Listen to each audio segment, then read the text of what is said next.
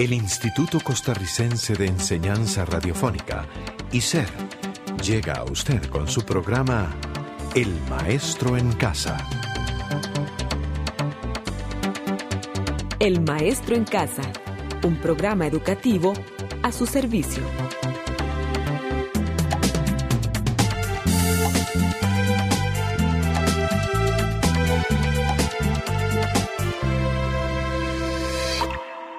Hello, hello, my dear students. How are you? Ready for English review? Today we will be studying week 6.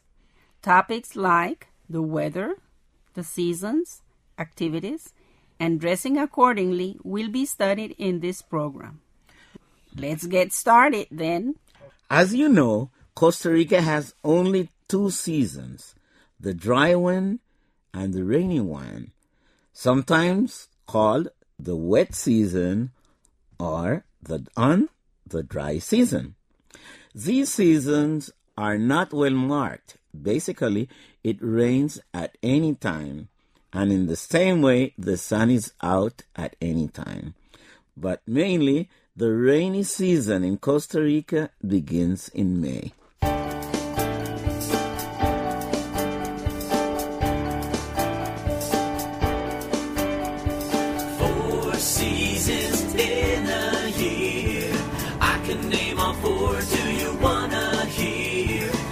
Let's get ready and say them all.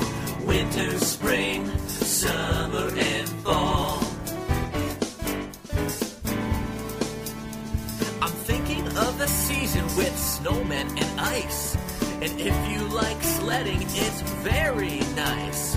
It's really cold, I need my hat and gloves. Winter is the season I was thinking of.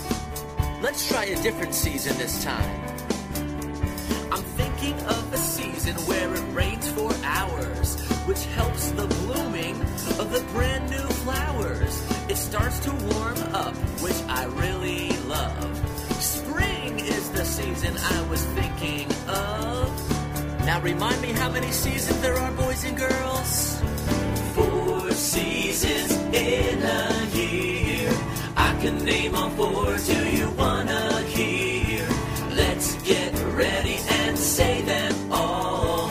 Winter, spring, summer, and fall. Well, you heard the four seasons in the previous song. Let's review them. Winter, spring, summer, and autumn. Countries like Chile, Australia, and Peru have the four seasons. By the way, students, did you know that with the different seasons, different clothing must be worn? Oh, yeah. During winter, clothing must be very warm. People need to wear sweaters, gloves, scarves, and warm boots. It usually snows a lot during winter. Autumn is the season where the leaves of the trees fall. That's the reason why it is also called fall. It is a windy time and still cold. Maybe not like winter, but cold. Kids usually play with the mounted yellow leaves that fall from the trees. Spring is the month of rebirth. Plants bloom. Beautiful flowers are seen. Because of the flowers, many pastel colors are used to mark spring as a month of love, tenderness, and reborn. It is during spring that most couples decide to get married.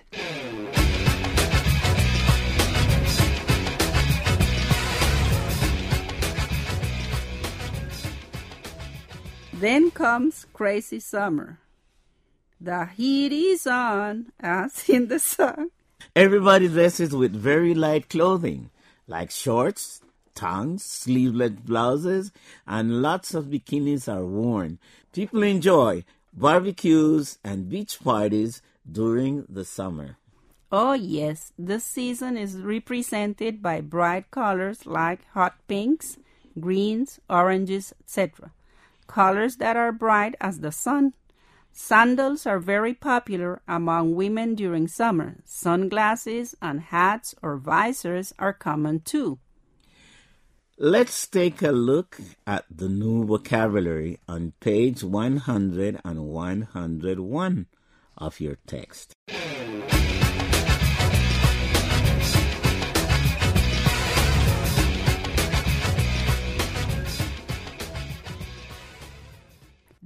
These are David's pants.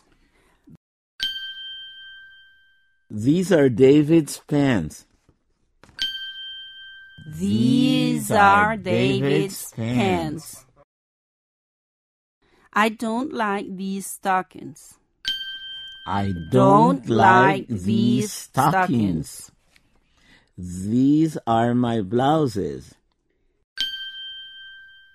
These are my blouses. Soccer players wear shorts. Soccer players wear shorts. Mary's sandals are not black. Mary's sandals are not black.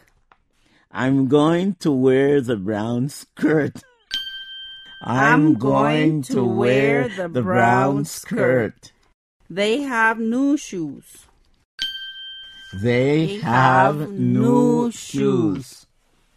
The slippers aren't in the closet. The Slippers aren't in the closet. The sweater is warm. The sweater, Sweater is, is warm. warm. This is a long dress. This is a long dress.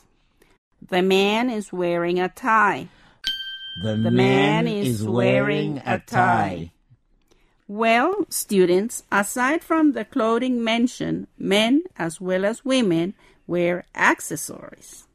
That's right. There are accessories like belt, Earrings, purse, chain, bracelet, rings, watches. and cufflinks. Some people can't do without them. Oh, yes, especially women. They are always packed with accessories, sometimes a little too many for my taste.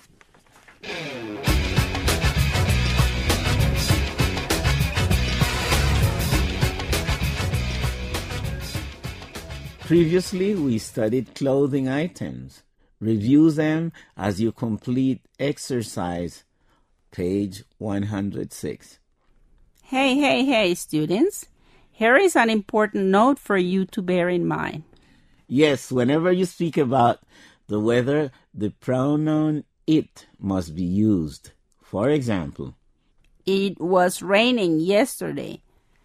And when it rains a lot, there is an expression that says, It is raining cats and dogs. as in Spanish we say, llueve a cántaros. It is hot. It is very hot during the summer. It will be cooler tomorrow. Four seasons in a year. I can name all four. Do you wanna hear? Let's get ready and say them all. Winter, spring, summer, and fall.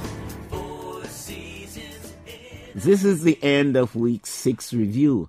Thanks for staying with us. As always, complete the rest of the lesson and see you next week. Goodbye.